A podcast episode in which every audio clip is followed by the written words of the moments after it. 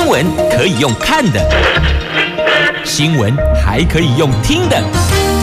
亲切的早安问候，专业的新闻分享，欢迎加入美英主持的 News Online，说新闻给你听。亲爱的朋友，台港后打开后，大家好，欢迎您再度锁定收听 News Online，我是美英，我是谢美英。来进入今天四大报的，这应该算是两则了哦。两则头版头条新闻之前，我们先来关心的是今天白天的天气概况。Asia 天气预报。今天白天温度北北桃介于十七度到二十八度，竹竹苗十七度到二十七度，都是阳光露脸的晴朗好天气，尤其是双北市啊，艳阳高照，请注意防晒与补水了。好，那么接着来看今天四大报的两则头版头条啊，这讲来讲去哦，就是对岸的。航空母舰的演训，在中时、自由联合头版头都是这一则。这共军环台军演落幕了，山东舰演训舰载机起降达到一百二十架次呢，而且还有五十四架次的共机是飞越海峡中线，我们台海的中线。那么我国我们侦获九十一架次，那双破单日纪录，无论是这个。越过中线，或是我们真获的价次，这两个数字都破了单日的记录。那么《自由时报》头版头讲的是共军威胁从台湾上空攻击，我们的国防部回呛：“你飞得过来吗？”好，这是自由头版头的新闻标题。《经济日报》头版头条新闻跌破眼镜啊！Oh my god！台积电第一季的营收没有达标，诶，三月业绩下探十七个月来的低点，ADR 早盘大跌，客户库存调整等等干扰，看来这第二季似乎也不太妙呢。来看今天四大报的头版头的详细新闻内容。先来看三大报联合、中时、自由头版头条。这共军环台军演，昨天中共东部战区宣告，共军环台军演圆满完成。就他们那儿说圆满完成哦，在三天的军演当中，大陆的航空母舰山东舰编队首度参演，一连三天。高达一百二十架次的舰载机频繁起降，成为了这一次对台军演讨论度最高的画面。中共军方大秀肌肉，美军一改前几天低调作风，派出了驱逐舰米利厄斯号逼近中国控制的美济礁海域。美国、菲律宾、南海联合军演则是紧接着在十一号登场，西太平洋海域俨然成为了中国、美国两军较劲的棋盘呐。所以你看妙不妙？美国不在他家门口，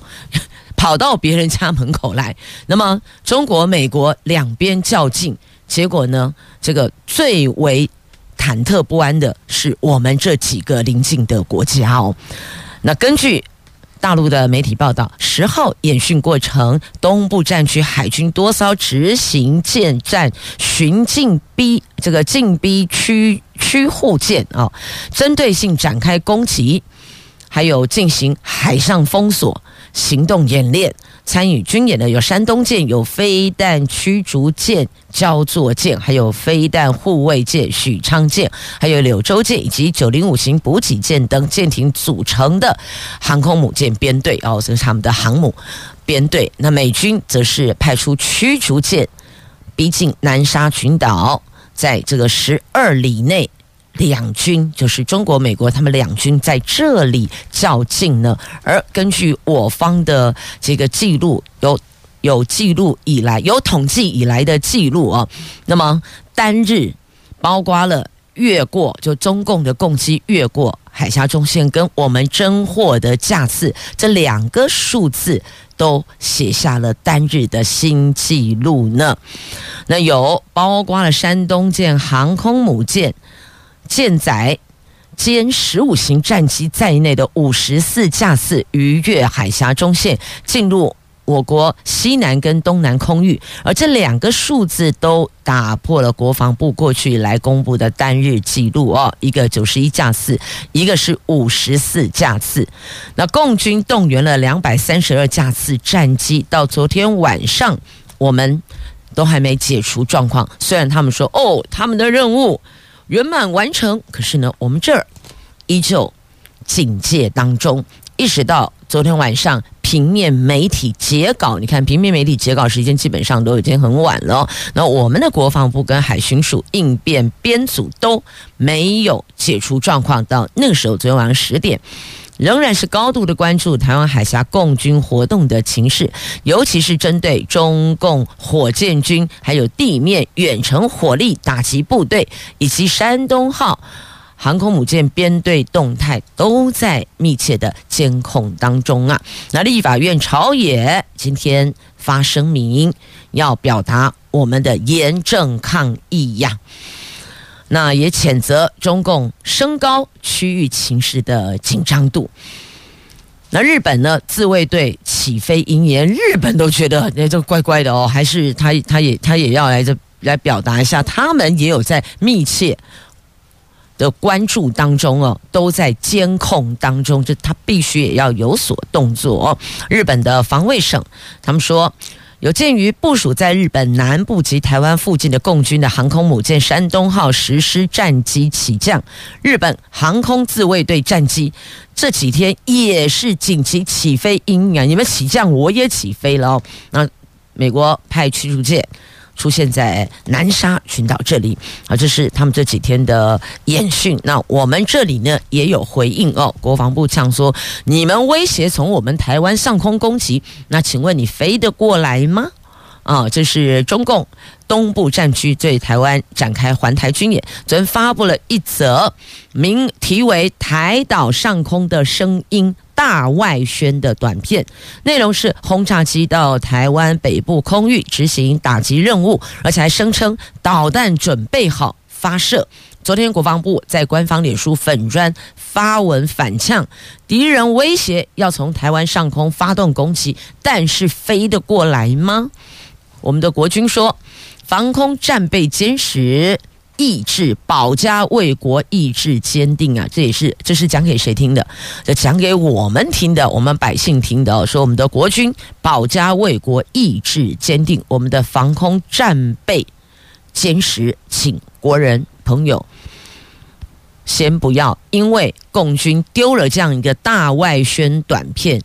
我们自己就先自乱阵脚了哦，我们还是有所因应的。那台湾的防空火力完善，密集度世界第二，所以。听到重点了吗？那个叫做密集度，对啊，我们的面积就这样。那我们有这么多的战备，无论是来自海域的，来自空域的，所以呢，密集度是相当高的哦。那我们包括有爱国者飞弹，有天弓飞弹，在低空和野战防空上有双联装刺针飞弹，还有复仇者防空飞弹、捷羚防空飞弹系统等。弹种反制敌军战机的进犯，好，所以我们这也拉出来了，啊，这也不是什么秘密了。这些大概每一个国家都会有一些情报征收，这大大概其他国家也都知道，所以也没有大伙儿也没有在这个区块要再做任何其他的隐瞒或是隐藏了，也不需要保密了，就告诉你我们有这么多的这个飞弹啊，还有我们的防空的战备呀，所以显示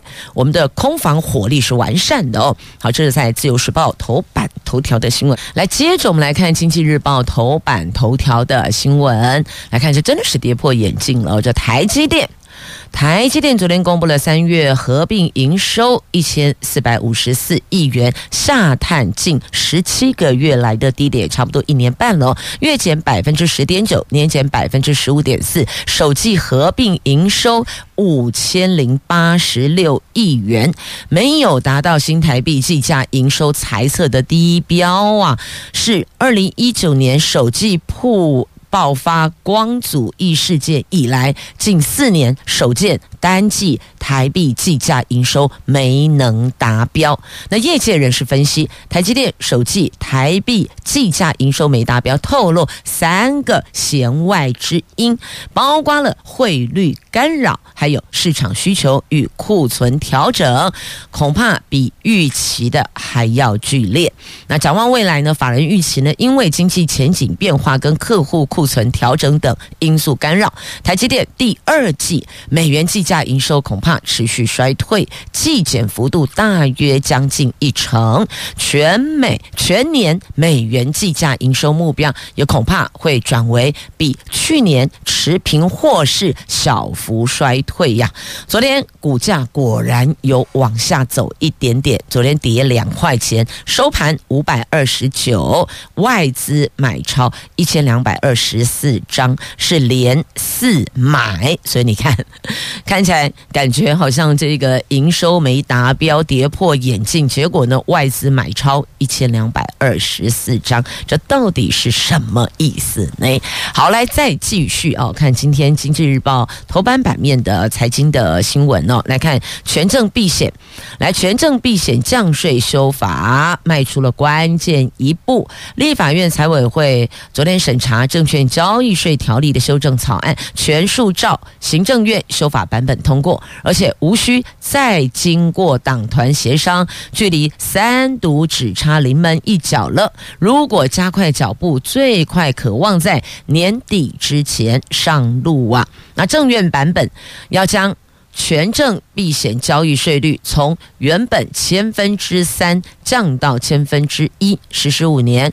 但是有日出条款，在总统公布生效后六个月上路。那昨天呢，立法院财委会是逐条审查修法的条文。财政部长庄翠云指出，配合金融政策避税，可提升权证报价品质，促进权证市场的发展。那金管会主委黄天牧说，券商造市义务所负担成本大约是占三成，成本降低。也渴望促使市场活络，税收也会有机会增加呀。好，这个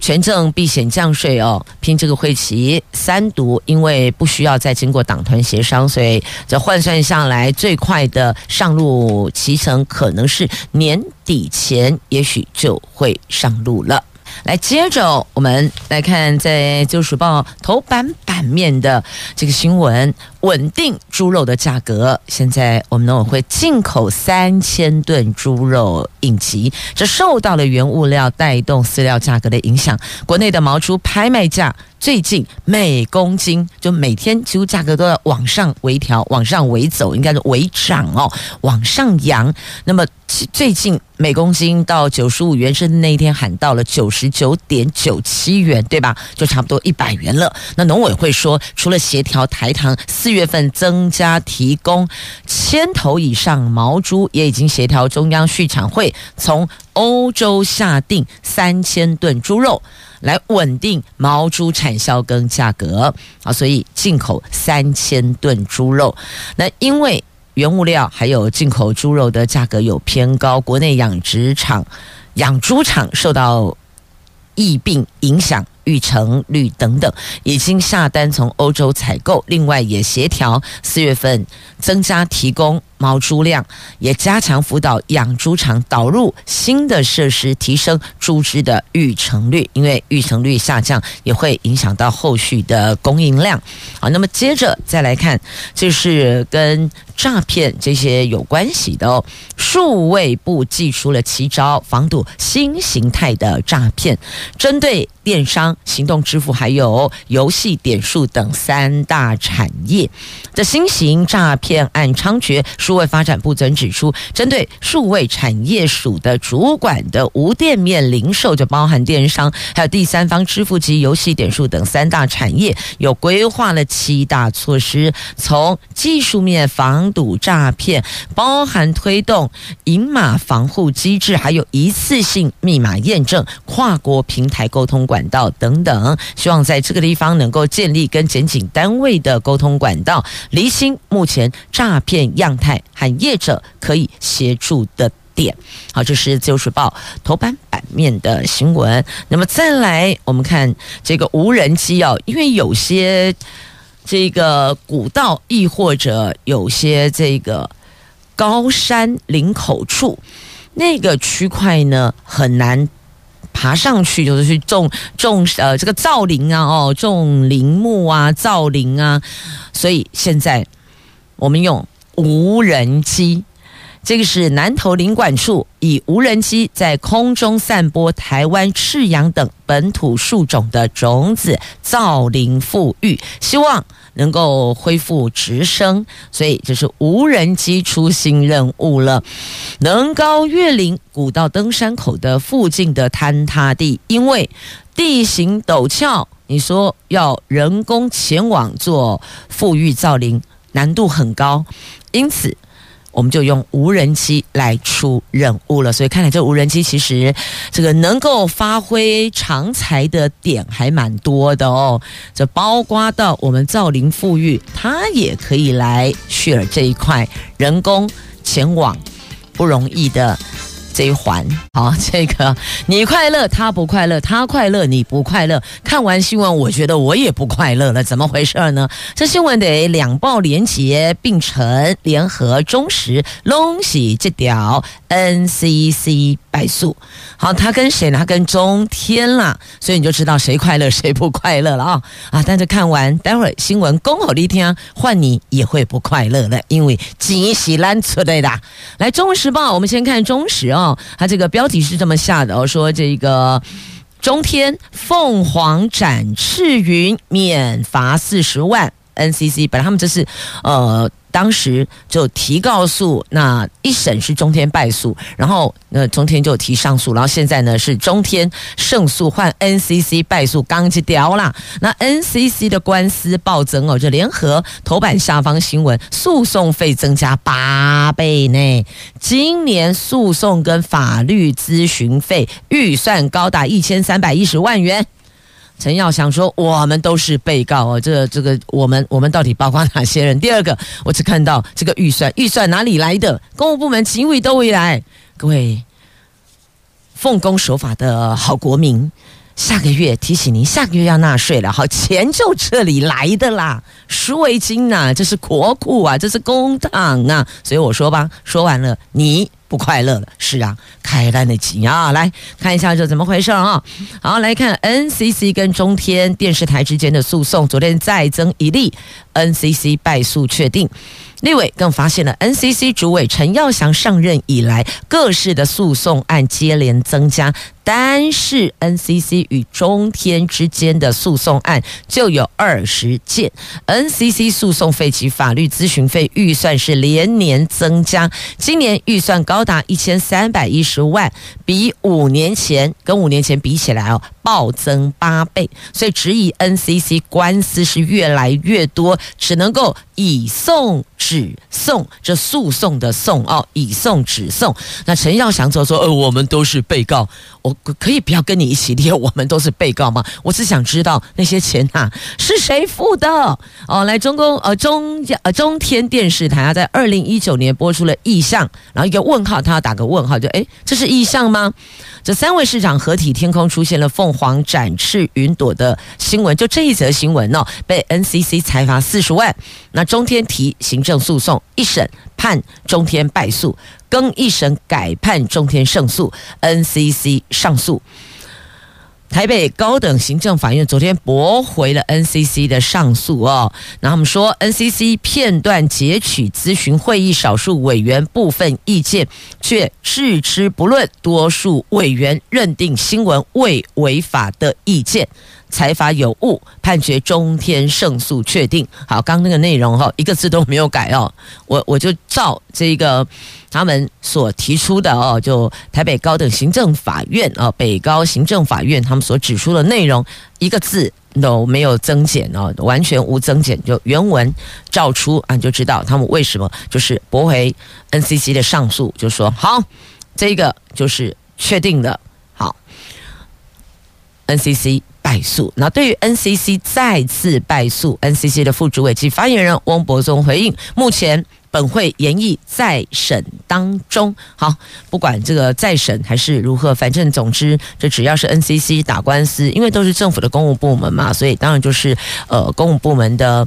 这个项目。来去支出这些咨询就呃诉讼费用呀，诉讼或是律师的咨询费用。好，所以我才讲啊，说完了，我看这件事情哦，看来看去就中天开心而已啊，其他人我们也觉得心情没有很美丽哦，因为钱又这样子花掉了啦。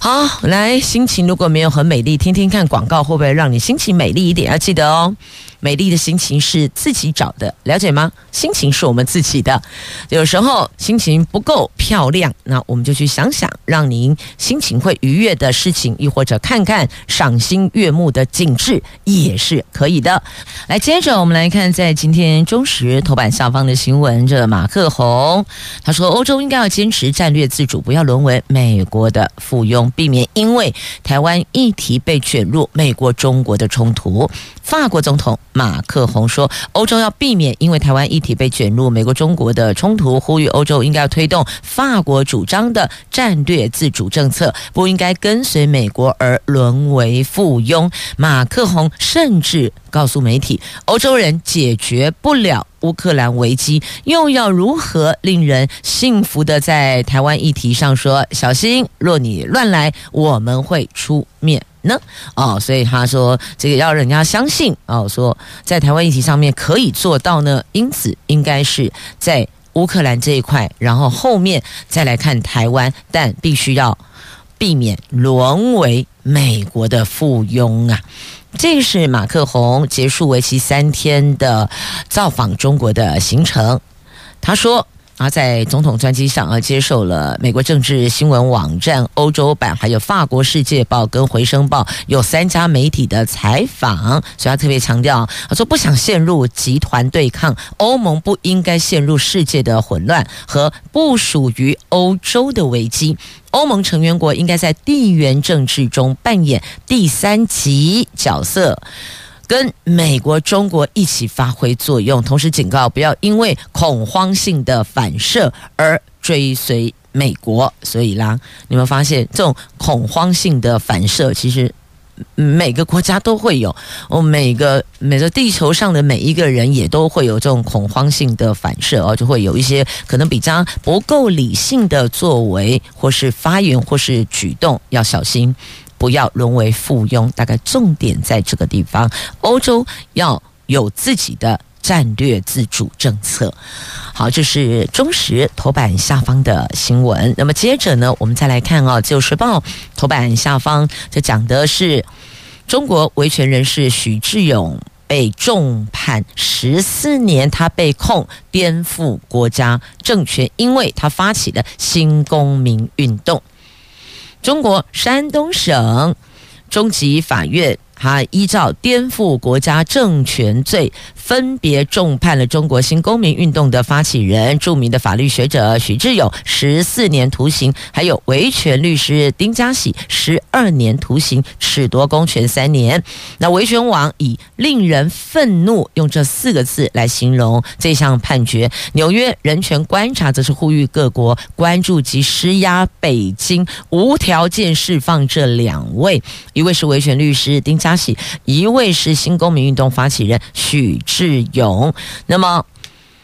维权律师丁家喜的家人表示，中国不允许律师公布判决书内容，这个是流氓行径，他们一定要上诉。所以他判十二年，另外判十四年，而且还褫夺公权三年哦。所以不知道为什么这个律师不能公布判决书的内容吗？这个我们不太清楚，毕竟这个可能这个有有一些相关的要求啦。这个是合理的还是不合理的哦？那么中国不允许，那请问？这边律师是否可以公布判决书的内容呢？如果是可以的话，那中国这个行径确实就是流氓行径。那如果不能公布，那为什么不能公布呢？哦，刚好借这个事情，我们可以了解一下。有时候就是透过新闻事件，给自己长一点知识，因为毕竟我们不是那一块的专业呀。好，那么接着再来看哦，东京食品展，我们的凤梨，台南凤梨加工品销往日本，我们获得外销订单单了。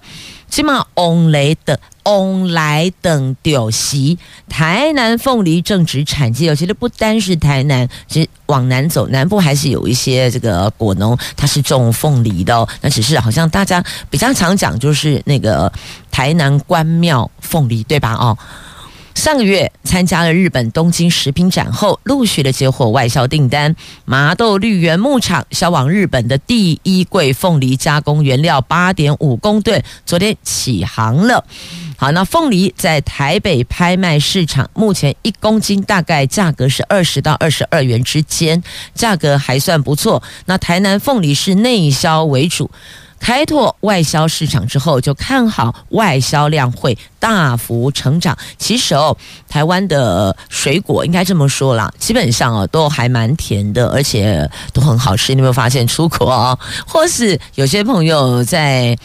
国外求学，亦或就业的？都会特别特别想念台湾的水果，台湾水果超好吃的。但是要提醒您哦，加修锥也是会反映在我们的身材上面呢。是啊，好，这是让我们这一想到你呀，一想到凤梨要垂涎三尺了，想到我们的凤梨后家，然后再来想到假日连假，我们可以安排规划休闲旅游也挺好的。现在很多朋友喜欢露营。啊，或是还有这个车速都有，对吧？今天的智慧新都在桃园，要邀您来关心我们的观光之露营场地，因为露营热潮近年超夯的，所以呀、今天节目中我们特别邀请了桃园市政府观光旅游局局长周伯银周局长，关心这个话题。我们先来欢迎周局长，好，各位听众朋友，大家好，市民朋友们，大家好。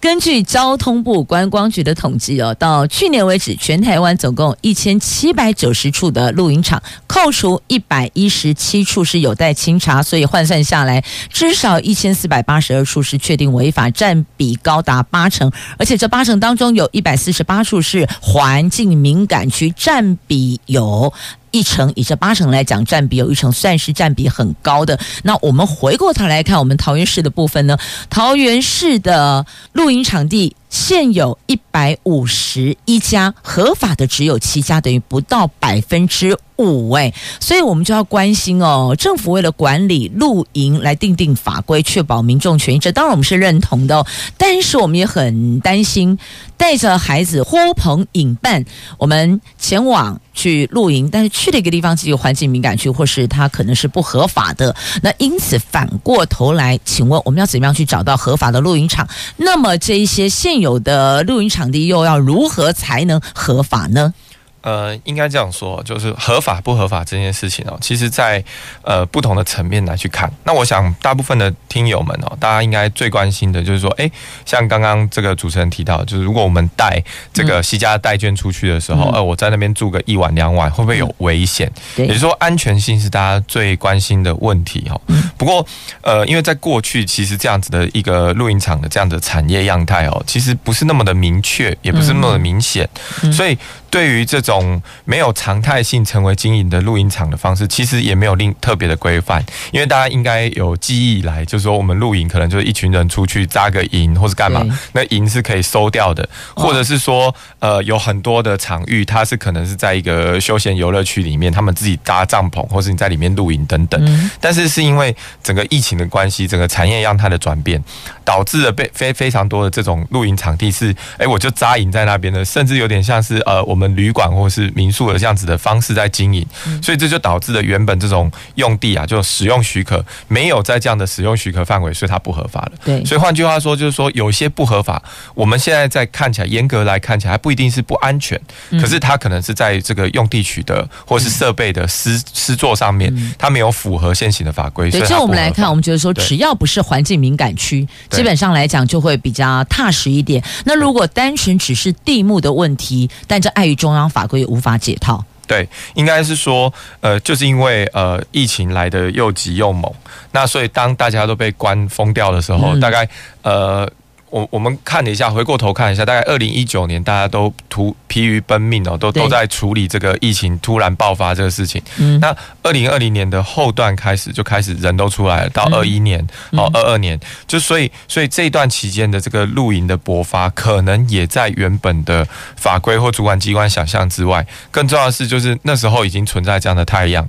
那到底法规怎么动？我在想了哦，就是这些中央主管机关的这些单位，大家可能也怕牵一发。动全身，嗯，所以就 如如不动，嗯，但是这样的结果反而让很多有机会发展的产业陷入一个矛盾，因为我到底是不是要不要投入更多的资金，我要不要做更多的建设，裹足不前，对，就没有办法再往下发展，所以这也会变成是疫后一个非常重要的问题，除非我们要让他们全部回到疫情前，嗯，但是它明明就是一个大家新发展出来这个休闲样态，我觉得。呃，站在我们这个观光发展的立场，嗯、这个台湾市政府管理局现在是调整成，就是我们要积极辅导大家合法化的这个角度，嗯、就是因为我们希望这产业留下来。这样，俊美，英知道，目前大概如果是因为用地而不合法的，譬如说像农牧啊跟林业用地，嗯、他们想要申请露营场合法，感觉好像规定比较多，哎，挺难的，哎。那这一块我们有没有一些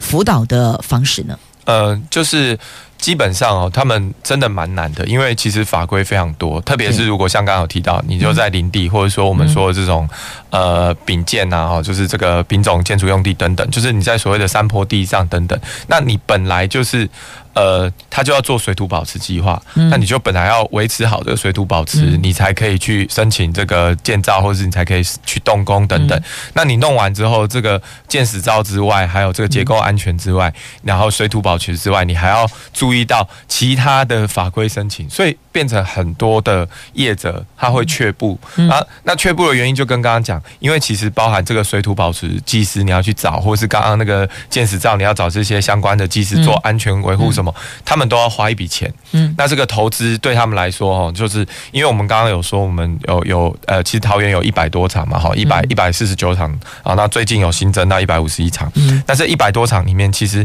大部分是这种呃中小型，特别是小型的这种露营场，嗯，那所以对他来说，我一下子要投资这个五十一百万，这不是一个小数目，对，不是小数目。那所以我们现在就等于是今年就是呃，在我上任之后，就是非常急切的，就是。想要把这个辅导计划给上线，嗯，因为呃，我发现就是有非常多的露营场是这样子的，呃，中小型的这样子的老板，他们很无所事，嗯，他们其实非常希望能够让自己合法化，嗯，可是他们不知道要怎么样去，呃。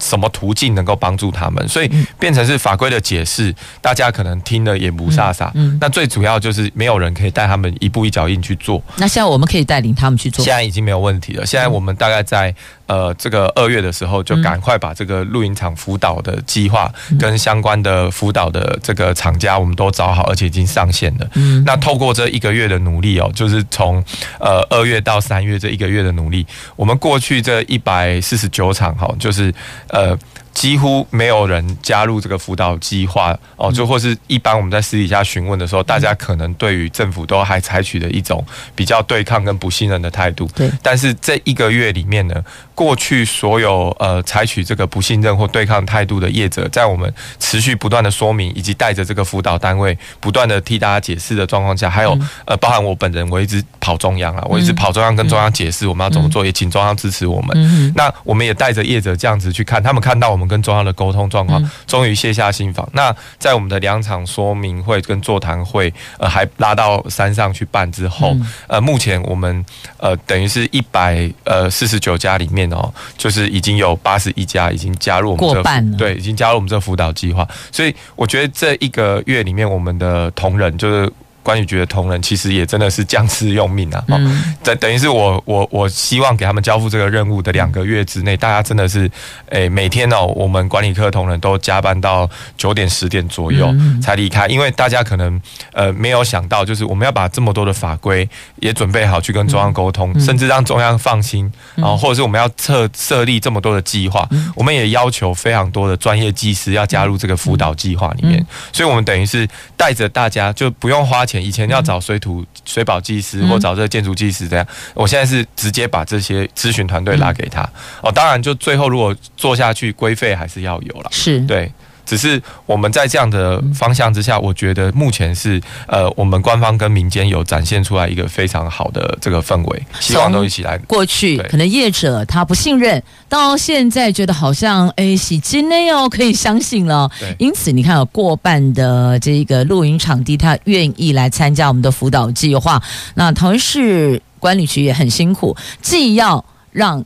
业者。安心信任，也要去说服中央放心安心，这是可以讨论的哦。请假期五高行可但是这就是一个趋势，越来越多的家庭他们会在假日的时候携家带眷，呼朋引伴，大家一起修就去露营。那既然是一个趋势，那么我们就应该要超前部署，赶紧去处理。其实现在讲超前部署已经有点晚了，因为毕竟有那么多的露营场地是不合法，显然这个问题就存在。但桃园市政府。愿意来面对、来处理、来解决这个问题，让我们的市民朋友或是外县市的朋友们到桃园来露营。安心露营，放心露营，开心露营。好，这是露营的话题。在上一段，我们了解了我们桃市政府管理局努力的，让我们现有的一百五十一家的露营场地，除了七家已经合法的，其余还有八十一家加入辅导行列。我们也期待未来有更多让家长、让朋友们、让市民更安心的露营场地。那接下来民宿也是现在很多朋友。考虑的投诉的地点哦，民宿，那民宿也就成为了政府极力推广的观光产业。那在推动桃园民宿的设立跟辅导，我们有做了哪些努力呢？呃，这个议题哦，其实大概在一百零四年的时候，就是包含就是我们节目主持人哦，还有蛮多的这个议员哦，大家其实就是陆续都在关心这个议题。因为回到那个一百零四年的时候，其实我们那时候诶合法的民宿大概只有二三家左右哦，那二三家的数量其实非常的少。那到现在哦，其实已经增加到一百一十八家，所以在这中间的确是有用鼓励的方式哦。那更多的是，特别是诶，其实跟刚刚。的这个录影过程有点像，就是有一些呃当初不合法，或是可能呃因为盖在山区哈，或是这个这个原住民保留地这个地区相关的这些这些民宿，特别是我们复兴区的一些一些原住民朋友盖的这个民宿经营的民民宿有这个违法问题。那透过呃法令的解释或是一些争取，把它合法化的过程，慢慢把这个数量增加。那最近大家应该有关心到一个话题，就是呃台湾的朋友们，大家都出去玩的时候，可能对于台湾这些旅馆啊或什么，觉得 CP 值很低啊，或者是觉得好像住的品质没有国外好等等。所以这也是为什么很多人出游的时候，现在都呃。愿意选择民宿，然后因为觉得可能民宿 CP 值更高啦，或是民宿的那个氛围感啊，或是他经营出来那个小小空间他很喜欢啊，或是跟民宿老板聊得很开心，比较人情味啊。对对对，那当然了，那我觉得 CP 值可能还是蛮多人 care 的一个重点的，所以说呃在。近年来，我觉得这个包含我们复兴山区啊，或是龙潭啊，或是我们桃园区啊，其他很多的这些民宿老板的经营都获得蛮多呃外县市朋友们的认同啊。嗯、那这是因为就真的是大家来住了之后，感觉真的跟住一般呃旅馆不一样。我我想这也是一个主要的原因。我们桃园市的合法民宿的数量现在有多少家？呃，现在是一百一十八家。我们也要知道说哪个地方、哪些地方有。不错的、优质的、值得推荐的民宿，所以请问，我们是否在行销的区块有给予一些这个比较给力的做法？呃，过去的一些呃方式跟查询方式哦，我觉得比较的平面化。嗯，那在我上任之后呢，其实有跟同仁们讨论到这个问题，就是说，哎，其实我们现在包含这有特色的旅馆或跑有特色的民宿，嗯，或者是未来如果我们辅导露营区合法化之后，这些有特色的这些。点哦，其实都应该成为我们主要行销点。呃，我最近常常跟大家分享，就是说未来管理局希望把这些所谓的以终点为起点来做思考，就是因为其实很多人出去玩，他看的是。就是这个，他住宿的环境好不好为优先，先去查找之后，再去思考我附近要去怎么整合游程来玩。所以我们很希望说，就是辅导这些优质的民宿哦。这在这一两天，我们这个民宿管家学校开幕的时候，我也有特别去跟这个我们桃园民宿协会的大家哦，以及参加我们管家学校的这些民宿朋友们，大家去分享，就希望未来大家把这个共同把这个。呃，属于这个，比方说我们龙潭有龙潭自己的民宿，大溪有复兴有，那我们可以一区一区做自己的民宿串联的小游程。嗯，那把它做成这样子的一个住宿地图，就会回到我们刚刚说的，就是以终点为起点。那这个住宿地图的介绍，我们以后未来都会变成我们自己的专章来介绍给呃，包含我们国内的旅客以及未来国外的旅客。嗯，因为这个。呃，可能大家有去国外游玩，都会发现很多国外的这种旅游的网站，或是他们介绍的方式，跟我们的思维是不太一样的。那他们也会放很多专责在介绍他们住宿周边的一些环境，跟让你知道有哪里好走。所以。呃，包含这种智慧化的结合，以及这种针对他们特点去介绍的方式，嗯、我觉得可能会相对于以往只有介绍大景点的方式比较不一样。嗯、那但是我们之后的工作方向呢，会把这些每一个可以串成游程的这种终点，变成重新的起点来介绍给国内外的旅客。嗯，那未来我们在旅宿业有没有一些创新精进的作为？呃，其实。今年我们刚刚提到那个民宿管家学校，就是要鼓励大家这样做。呃，今年我们是把这个民宿管家学校重新定位，嗯，把它定位成就是一个观光旅游局跟这些民宿业者大大家之间沟通的桥梁平台。那就是说，他们不是只来就是呃单向的所谓的授课或是精进，他们也同样可以提供我们非常多实务经营的意见，然后来提供管理局修改未来的行销方针。那呃，今年也比较特殊，我们很努力啊，想要争取这个 GoPro Summit 在在。这个我们桃园这边来结合我们这次的管家学校一起来进行，那到时候也会邀请非常多海外的这种 GoPro 玩家，然后来把我们这些漂亮的地方拍进来，顺便介绍桃园的好好玩好吃，那顺便介绍我们的民宿这样子。嗯，如果透过他们来介绍，还因为他们来过，所以那说服力倒更强。哦，对对，因为整个这个 GoPro Summit 的玩家串起来是超过两千万以上的粉丝在世界各地，所以它的影响力是非常的大。呃，大家如果有看一些 Instagram 上面的一些。户外，特别是户外的这种 player，他们的。呃，IG 页面的话，就会发现这影响力很大，所以这个也是为什么我们觉得要花点时间哦。当然，就是呃，国际客对于我们这个旅馆也很重要，但是我觉得花点时间经营民宿跟未来的露营场，是因为在国际客方面，这个全世界在未来五到十年去挖掘新的这种户外呃游玩的这种用地地方是一个趋势。大家只要看哦，就是这个在疫情之后，所有的滑雪场，巴黎啊，然后还呃。法国啊，还有这个这个那个日本啊，北海道这边基本上都是大爆满哦，就知道大家有多渴望回到 哦。还有加加拿大地区也是很多大爆满地方，就大家非常渴望回到这种户外。那户外就变成是大家就就可以了解到，我们桃园其实也有非常丰厚的资源，嗯哦，特别在北横地区，所以如何？把这些呃好的住宿去挖起来，因为你没有住宿就没有办法让它落脚这个地方，就是我们的一个重点目标。所以，我们今年也拜托这些民宿，呃，大家一定要把这个接待国际客当做是一个非常重要的重点。嗯，那特别是我们还有强调，就是说我们要成为，我们要打造桃园成为这个东南亚旅客的友善城市，是。也是也是这个目标哦，抓国际客，而且更重要的是跟各位听众朋友们还有市民朋友们大家报告，因为其实我们桃园哦，大概有十几万哦，甚至呃，在来来去去多的时候，可以到达将近二十万的这个移工哦。嗯，那移工居住在我们这个城市，跟别的城市非常不一样，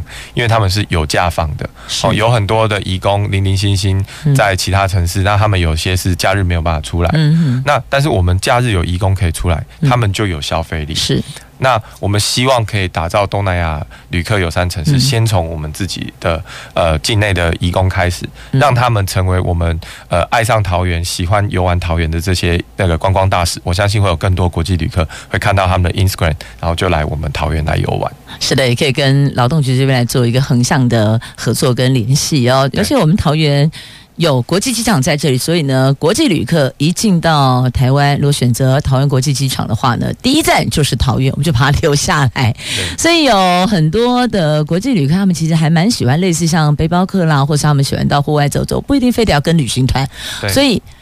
未来也或许可以有这样的团进团出啦，但现阶段可能还是一些自由客、呃、自由行散客为主哦。但这样子，透过他们都会分享到台湾的美好，包括人情，包括许多的特有文化。而且我们桃园不仅有国际机场，我们还有多元族群，那我们还有部落文化，我觉得这些都是我们的优势，善加运用，必定可以成为国际旅客到台湾的亮点哦。那只是管理局会比较辛苦啦，不会，一定可以持续努力。谢谢，今天邀请管理局长周文英周局长跟我们聊了一个是民宿的话题，一个是露营的话题。期许未来在这一块有更多的朋友愿意投入，也谢谢您收听今天的节目。我是美英，我是谢美英，我下次空中再会了，拜拜。